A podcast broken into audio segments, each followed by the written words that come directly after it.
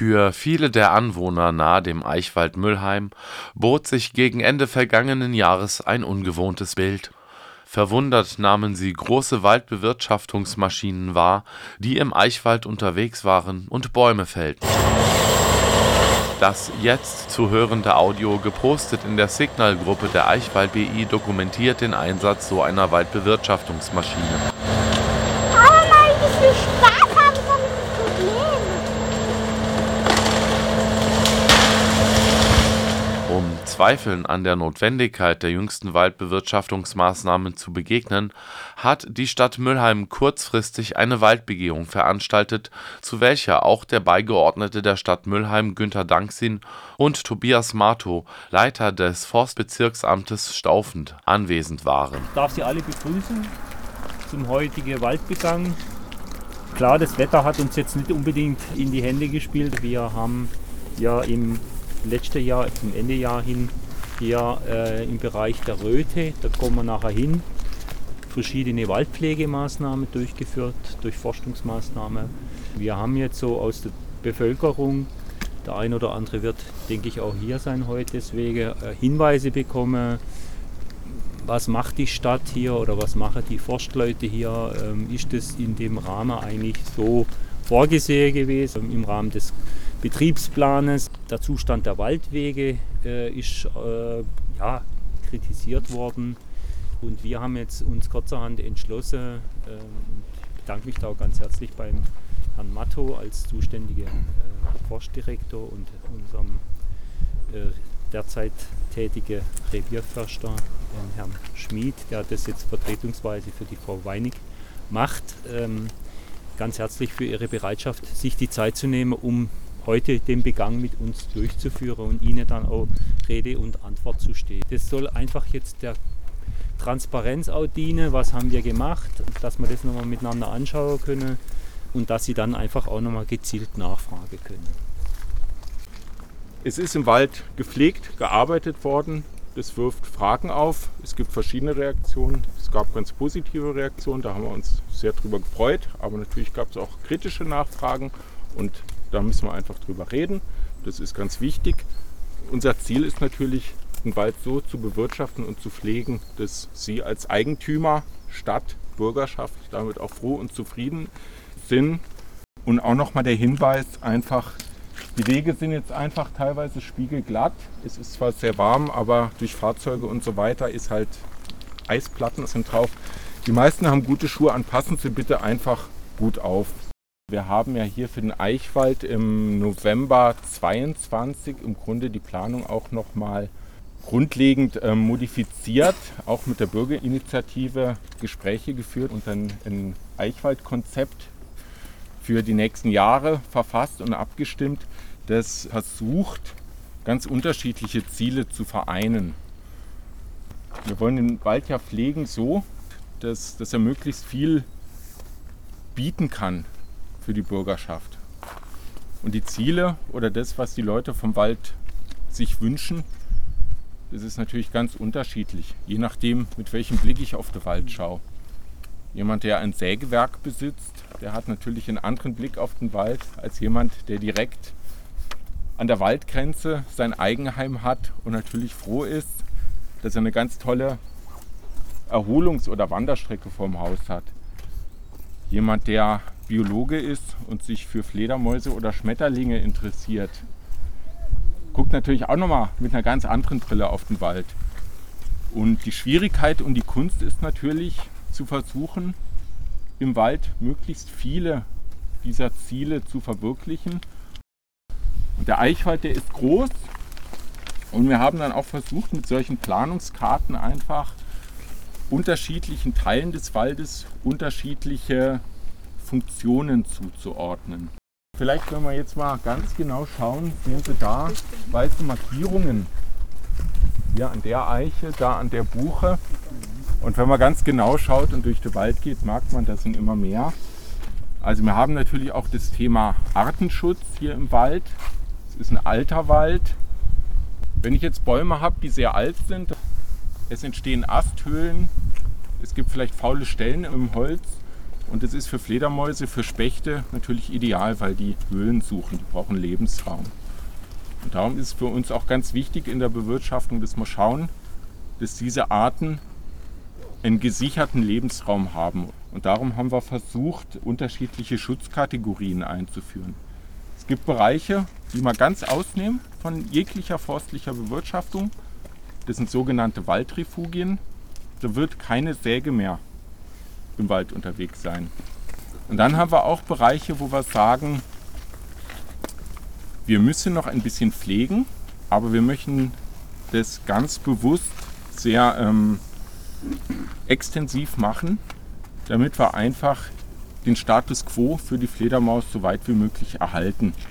Die sind dann hier in unterschiedlichen Farben markiert. Sie sehen, da vorne sind Bäume abgesägt worden. Also hier sind wir im Bereich, wo eine reguläre Forstwirtschaft möglich ist. Und Sie sehen auch hier am Weg, der sieht anders aus, als er noch im Herbst ausgesehen hat. Also hier sind Maschinen gefahren. Und hier ist auch ganz kürzlich, wenn Sie hier genau schauen, noch ein bisschen der Boden aufgerissen worden. Da wundert man sich vielleicht auf den ersten Blick, das sieht ja aus wie eine Baustelle. De facto war das hier jetzt eine Pflege für den Weg, wo wir versucht haben, einfach die grundsätzliche Funktion des Weges wiederherzustellen. Wir brauchen Wege, um ans Holz ranzukommen. Und in der Regel, wenn Sie durch den Wald spazieren gehen, werden Sie das auch auf Wegen tun. Und Wege bedürfen auch der Pflege. Grundsätzlich, wenn Sie schauen, das macht hier so einen Bogen, ein Dachprofil. Banaler Grund, das Wasser soll ablaufen. Und am Rand vom Weg gibt es einen Graben. Oder hier, das ist jetzt ein relativ primitiver Weg, hat man einfach versucht, die Vertiefung links und rechts des Weges zu machen. Hier kann das Wasser ablaufen. Durch Klimawandel und dergleichen haben wir immer mehr Starkregenereignisse. Müllheim liegt unten drunter. Und wenn Sie schauen, wir sind da schon an zwei, drei Stellen vorbeigegangen. Da oben ist auch nochmal eins. Da, wo es sich vom Gelände anbietet, ziehen wir dann auch mit dem Bagger so kleine Badewannen ein, links und rechts vom Weg, wo wir einfach versuchen, wenn es dann Starkregen gibt, dass man das Wasser nicht kanalisiert und aus dem Wald rausleitet in die Kanalisation oder in die Stadt, wo es dann in die Keller läuft, sondern wir wollen es natürlich im Wald lassen. Das ist die Regulationsfunktion vom Wald und es tut natürlich auch den Bäumen sehr gut, weil die leiden aktuell vor allem unter Trockenheit und Hitze. Was glauben Sie denn, warum haben wir hier Bäume umgesägt? Nutzholz natürlich zum Verkaufen. Dann heißt es immer, die großen Eichen brauchen Luft und Licht, damit sie noch größer werden. Mhm. Alte Bäume, die umfallen können, Kranke. Ja. Ja, die Entnahme, ich meine, das geht, fließt ja auch direkt in den Stadtsäckel. Ja.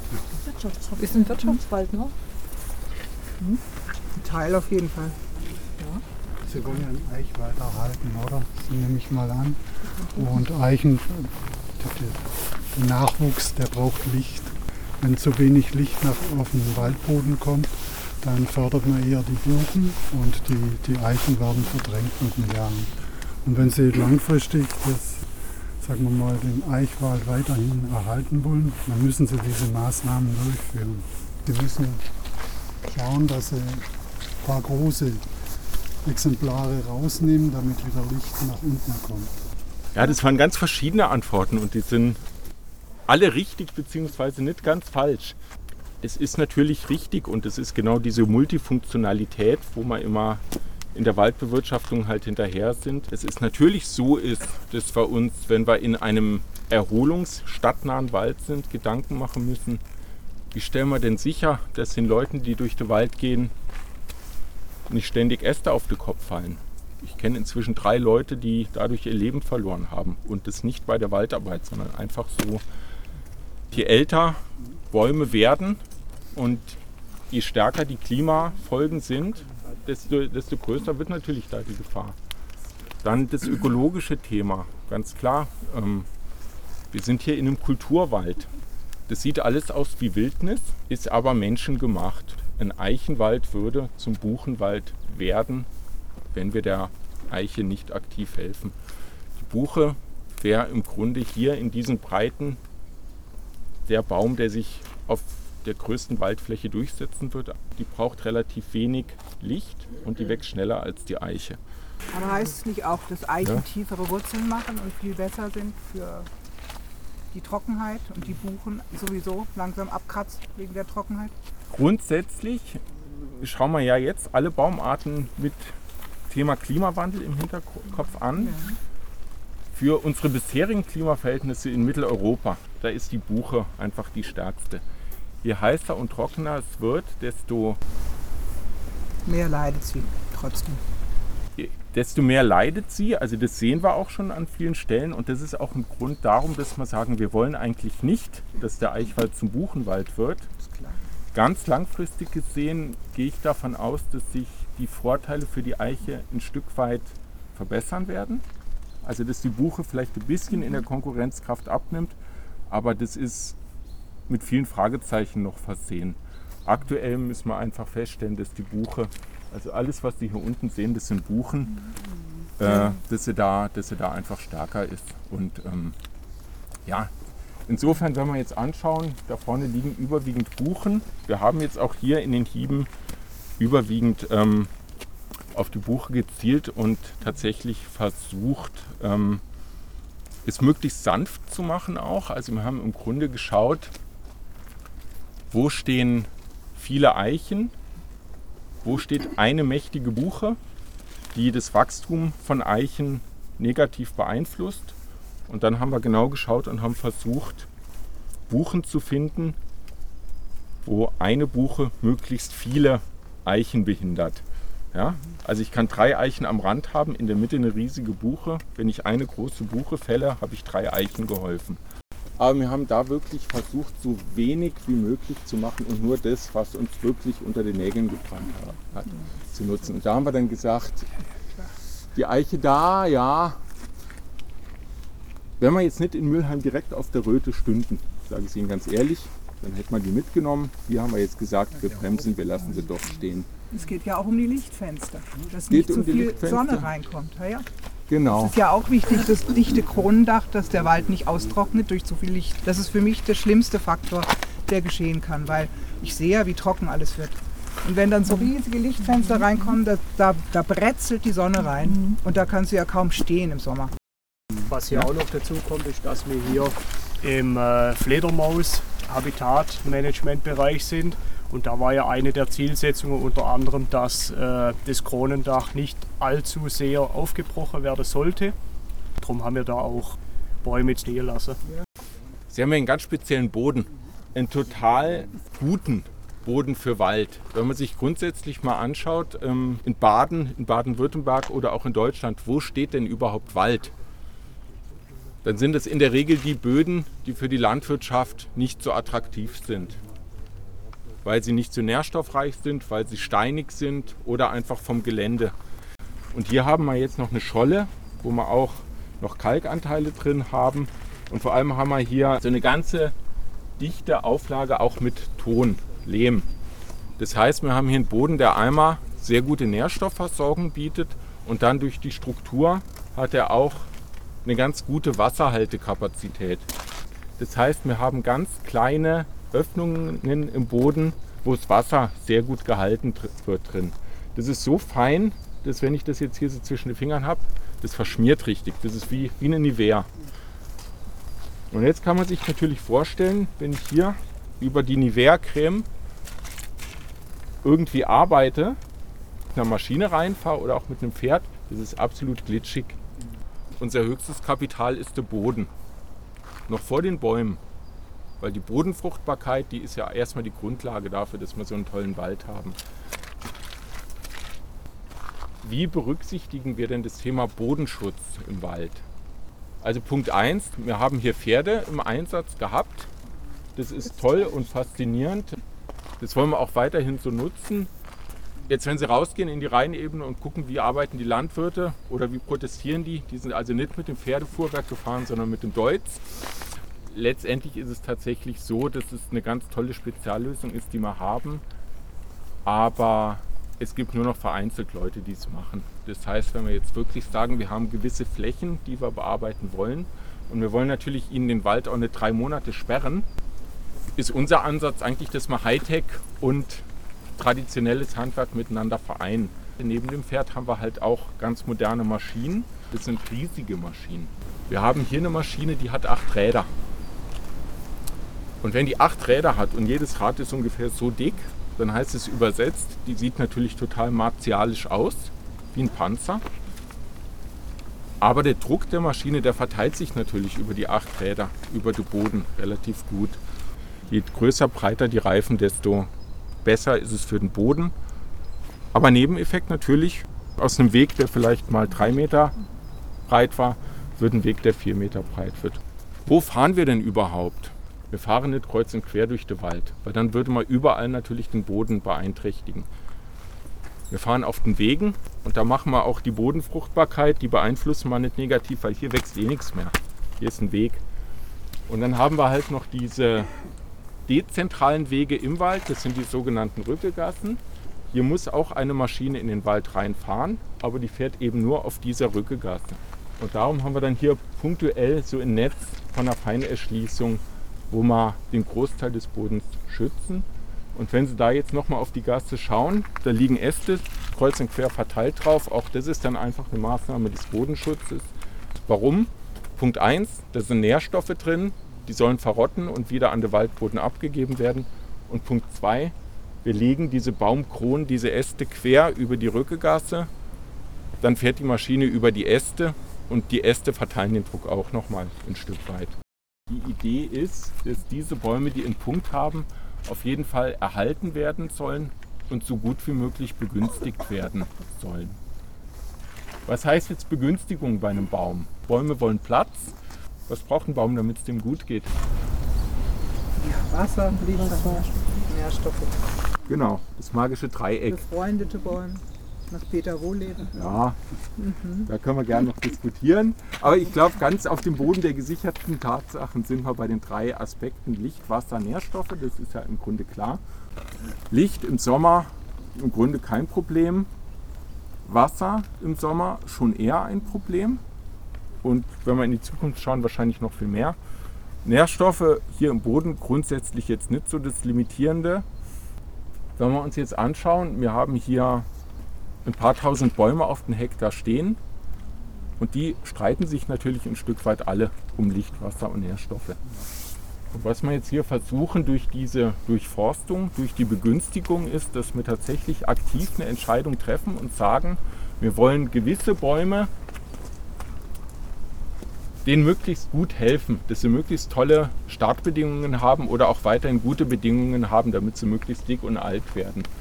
Und wir helfen denen tatsächlich dadurch, dass wir denen den Zugang zu Wasser, Nährstoffen und Licht ein Stück weit erweitern, indem wir die engsten Nachbarn entnehmen. Sieht man, glaube ich, ganz schön hier quer durch die Rückegasse. Also da steht eine dicke, das heißt eine vitale Eiche, die hat schon eine ganz schöne Krone ausgebildet oben. Die Krone ist ja quasi der Motor, gell? Da findet die Photosynthese statt. Da wird die Biomasse produziert für den Baum. Wenn ein Baum eine schöne Krone hat, das ist ein Zeichen, er ist vital, dann hat er wahrscheinlich auch eine gut ausgebaute Wurzel. Die Wurzel ist der Tank, da kommt das Wasser und die Nährstoffe rein. Also dem geht es jetzt relativ gut. Und dadurch, dass wir ihm nach außen Platz gegeben haben, wir haben da ein paar Bäume, sehen Sie drunter, entnommen, hat er auch die Chance, seine Krone weiter auszudehnen nach links und rechts. Und unterirdisch geschieht dasselbe mit der Wurzel. Also oben Krone kriegt er Licht, unten Wurzel kriegt er Wasser und Nährstoffe. Und weil wir halt wollen, dass die alle groß und dick und möglichst alt werden, haben wir natürlich auch diese Zukunftsbäume in gewissen Abständen markiert. Die Idee ist einfach, wenn alles gut läuft, werden die ihre Kronen über die nächsten 100 Jahre im besten Fall so weit ausbauen, dass die halt in den Abständen, wie sie jetzt stehen, noch stehen können. Also wir denken da mit relativ weit in die Zukunft. Wir wollen einfach, dass sie auf jeden Fall stehen bleiben und darum brauchen die so einen enormen Abstand, wie wir ihn jetzt hier gegeben haben. Die Frage ähm, unterschiedliche Altersstufen auf einer Stelle. Das ist ein Ideal, das wir im Wald oft anstreben. Es funktioniert da wunderbar, wo wir Baumarten haben, die schattentolerant sind. Es funktioniert in der Eichenwirtschaft nicht gut. Aber das machen wir vor allem im Bergmischwald. Das sind dann Baumarten, die wir haben. Das sind Tannen, Bergahorn, Buche, Douglasie auch. Da kann man wunderbar so Licht-Schatteninseln machen. Wenn wir so einen Unterstand haben von Buche, wenn wir vielleicht hier runterschauen, das sehen wir es wunderbar. Also da haben wir hier so relativ dünne so Stangen von Buche. Und die stehen um die Eichen rum. Ja? Und wenn wir den Stamm der Eichen beschatten, durch die Buchen, hindern wir die Eiche daran, unten am Stamm Äste zu bilden. Und erzeugen halt diese, diese tollen, geraden, ganz beeindruckenden Stämme. Was sich tatsächlich bildet, ist, dass wir oben Eichen stehen haben und dann einen Unterstand von Buche.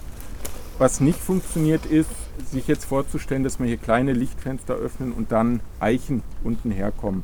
Da bräuchte man schon etwas größere Öffnungen und dann müsste man auch vor allem ganz aktiv die Eichen fördern, indem man, indem man die Buchen, äh, die von Natur aus nachwachsen, absägt.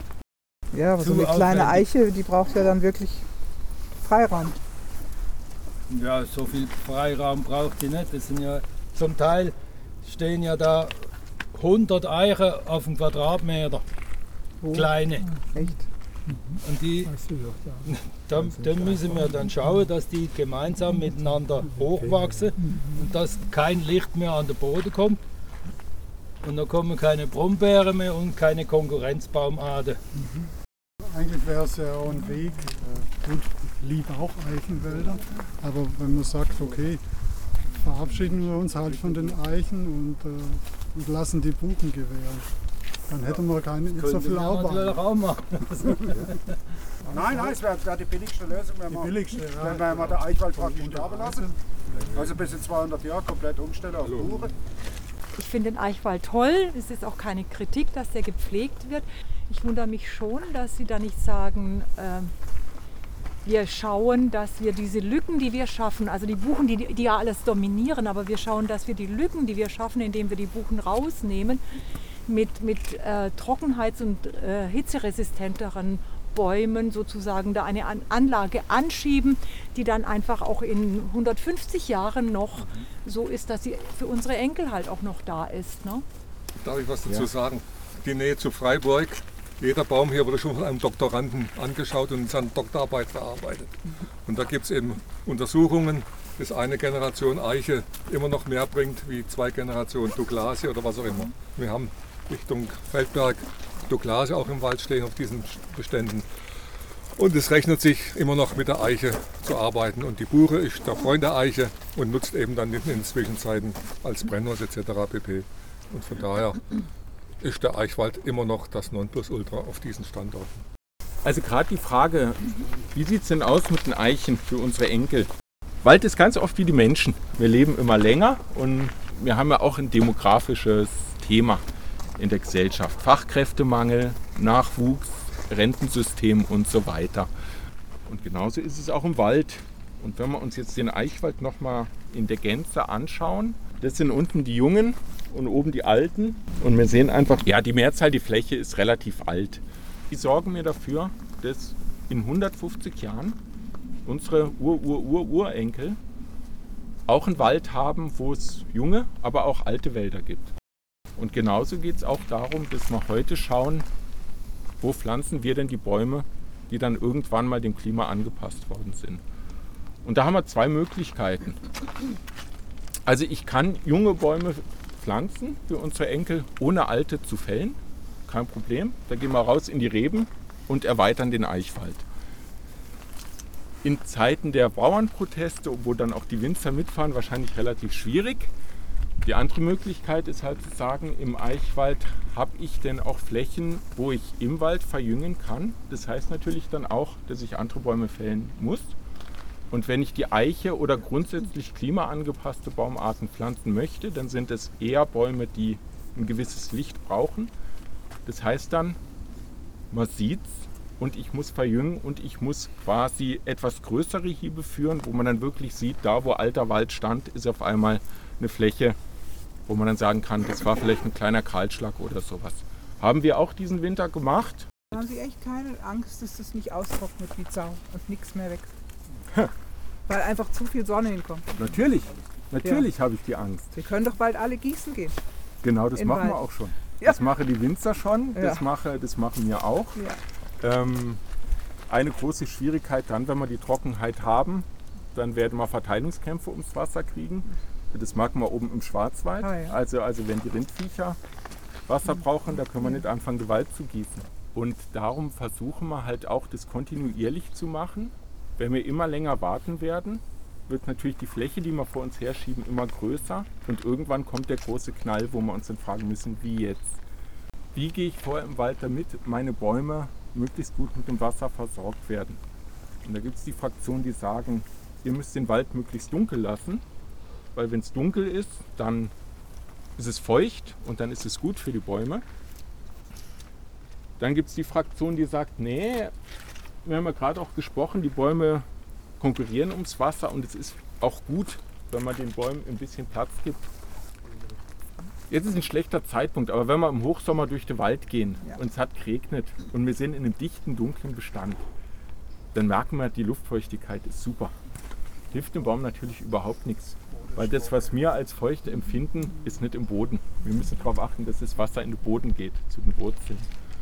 Die Bäume wirken, wenn es regnet, ein Stück weit wie ein Regenschirm. Weil ganz viel von dem Wasser bleibt oben in den Kronen hängen. Also viel Wasser kommt auch gar nicht unten an. Und darum wissen wir inzwischen, und das sage ich auch ganz klar, das wissen wir, weil das ist eine der zentralen Fragen auch in der forstwissenschaftlichen Forschung. Wenn wir den Bäumen um die Krone, um den Stamm, um die Wurzel ein klein bisschen Platz verschaffen, dann kommt der Niederschlag, der runtergeht, in den Lücken auch durch auf den Boden und kann in den Boden einsickern und steht der Wurzel zur Verfügung. Gleichzeitig trocknet der Boden nicht aus, weil wir haben ja hier keine Riesenlücke gemacht, sondern die wird relativ bald auch wieder von den Nachbarbäumen zugewachsen. Da geht's. Wo die Löcher sind, war es eigentlich nur Esche. Und was machen Sie da? Das äh, wird wahrscheinlich so laufen, dass wir die Fläche räumen und dann äh, werden wir das wahrscheinlich die Löcher auspflanzen mit irgendwas Klimatolerantem, sprich ein Spitzahorn oder so. Also nicht die Eiche, weil Eiche haben wir hier genug, sondern irgendwas, äh, das die Mischung denn wie jetzt ein Spitzahorn oder die Elsbeere oder so, dass man da was mit einbringen kann. Das lag am äh, Eschentriebsterben. Zum einen Mal sterben die Bäume oben ab und zum anderen Mal werden die unter faul. Und äh, ich sag mal, wenn, das, wenn die noch dicht steht, hält das Konstrukt. Je mehr Bäume das dann umfallen, umso eher wird den Bäume dann die Stütze genommen und im schlimmsten, Weg, äh, im schlimmsten Fall liegt so ein Baum dann, wenn jemand äh, runterläuft, äh, über den Weg. Ja. Und kann jemand gefährlich werden. Ja. Und darum waren wir da eigentlich recht rigoros. Sieht man hier, glaube ich, auch ganz schön, dass durch diese, diese Wichtelbogen, die hier teilweise gebaut worden sind, auch gerade im stadtnahen nahen Bereich da die Liebe zum Wald mal auf eine ganz andere Art und Weise ausgedrückt wird. Und wir haben natürlich auch im Zuge jetzt hier der, der Hiebsmaßnahme Rückmeldung gekriegt, was verwüstet ihr hier? Also Punkt 1, der Weg, den wir lang gelaufen sind, der war natürlich vorher relativ zugewuchert. Es war ein romantischer Pfad, der sich hier oben auf der Höhe durchschlängelt. Und natürlich auch im Zuge der Fellarbeiten ist nicht jede dieser Bogen vollständig erhalten worden. Stehen nicht unter Denkmalschutz. Dennoch haben wir natürlich darauf geachtet, dass man die Bogen, die es gibt, ein Stück weit erhält. Was natürlich aber auch klar ist, wir haben das Thema Bodenschutz angesprochen. Also die Maschinen, die fahren nicht überall, sondern nur auf den definierten Routen. Und die Stämme, die sind auch nicht ganz leicht, dass man die irgendwie durchs Gelände tragen kann. Also natürlich sind da auch ein paar von diesen äh, Kunstwerken in Mitleidenschaft gezogen worden. Ja, wenn man auf die Karte guckt, also da ist es wieder wahnsinnig, wenn man sich überlegt, der Weg ist jetzt relativ breit und er war sicherlich ästhetisch vorher schöner, ist ja klar, ähm, keine Frage. Wenn ich in meine Kartenwerke schaue, war dieser romantische Weg immer verzeichnet als ein Bewirtschaftungsweg. Und das Typische ist halt an so Wegen, wenn ich eine Maßnahme durchgezogen habe, dann sieht es so aus, wie es jetzt aussieht. Fünf, sechs Jahre passiert hier nichts. Und weil wir hier einen relativ gut wasserversorgten und wüchsigen Standort haben, wird es auch relativ schnell wieder im Frühling grün werden und zuwachsen. Also wir haben hier eine gewisse Dynamik, die wir haben und die zeigt eigentlich auch für mich, dass man im Grunde mit ein bisschen Kompromissbereitschaft eigentlich relativ gut auch Erholung und äh, Nutzung, Pflege miteinander vereinen kann. Wenn man einfach weiß, es sieht halt im Winter mal so aus nach der Maßnahme, aber dann regeneriert er sich auch wieder ein Stück weit. Es kam auch mal die Bemerkung, ihr holt auch alte, kranke Bäume weg, um die Gefahren für die Waldbesucher zu reduzieren. Also das ist tatsächlich auch somit das Thema, das uns, glaube ich, so intern sehr stark bewegt und im Zuge jetzt dieser Klimaerwärmung der Extremsommer immer mehr, weil wir halt merken, die Vitalität im Wald, die nimmt ab. Wir sehen immer mehr kranke Bäume und wir wissen natürlich auch, dass viele Leute im Wald unterwegs sind. Jetzt gibt es ja einmal die juristische Schiene. Jeder Mann, jede Frau darf in den Wald. Und wenn ein Ast auf den Kopf fällt, ist es halt Lebensrisiko. Punkt. Auf der anderen Seite gibt es natürlich die Fälle, wo wir sehen, da sind Bäume, wo es einem einfach kalte Rücken runterläuft, wenn man sieht und weiß, da gehen viele Leute jeden Tag vorbei. Da wollen wir tatsächlich Bomben entschärfen. Wenn wir Punkte im Wald schaffen, die Leute anziehen, Hütten, Grillplätze, Bänke, dann ist es nicht so, dass jeder da auf eigene Gefahr ist. Also wenn irgendwo im Wald eine Bank steht, dann hat die Person, die sich drauf setzt, auch einen Anspruch drauf, dass sie sich verhältnismäßig sicher darauf setzen kann. Das heißt, die Kolleginnen und Kollegen sind jährlich im Wald unterwegs, fahren die Bänke ab, fahren die Grillhütten ab, kontrollieren die Bäume und sägen tatsächlich dann auch gefährliche Exemplare um. Ich habe tatsächlich jetzt eine andere Gemeinde, ähm, da war der Waldkindergarten auch immer in einem alten Eichenbestand und ich habe mir das mal angeguckt. Und dann kam die Erzieherin ganz stolz und hat gesagt, und hier haben wir unsere Naturbänke. Und da habe ich mir die Naturbänke angeschaut und habe gesagt, ja wissen Sie, wo die herkommen? Das sind die riesigen Äste, die da regelmäßig runterfallen.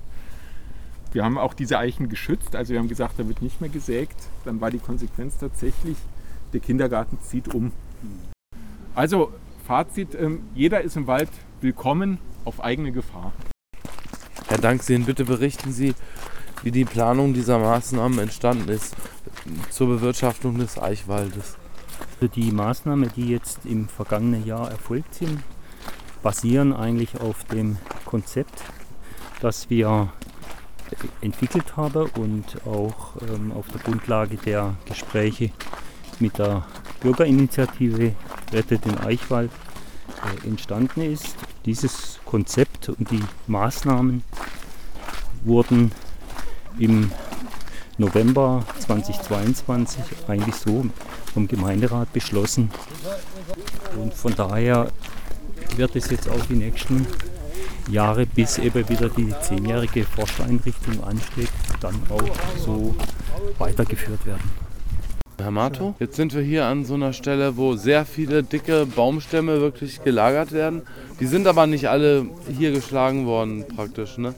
Nee, also man sieht ja, wenn man links und rechts schaut, der Platz ist mitten im Wald. Wenn die alle von hier kämen, wäre hier wenig Wald mehr. Hier ist der zentrale Wertholzplatz, Eiche aus dem Markgräfler Land. Also die Bäume hier, die sind von Augen-Müllheim bis hoch an die Stadtgrenze von Freiburg und werden hier versteigert.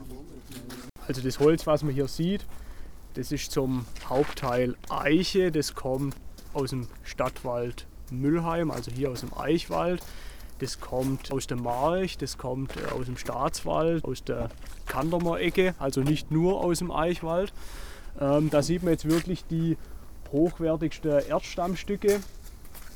Die werden in einer stillen Versteigerung, also nicht, es kommt jeder Bieter daher und macht mit Handzeichen wie hier bei der, bei der Brennholzversteigerung die, äh, die Preise schrittweise höher, sondern da kommen die Gebote im Umschlag und dann wird das Höchstgebot ausgewählt und äh, hauptsächlich wird in der Qualität dann an ähm, die Furnier- und Fassindustrie, die habe da verkauft oder versteigert, die habe da starkes Interesse dran, weil es halt ähm, zum Teil echt sehr schöne astfreie Rohschäfte sind in einer Dimension auch.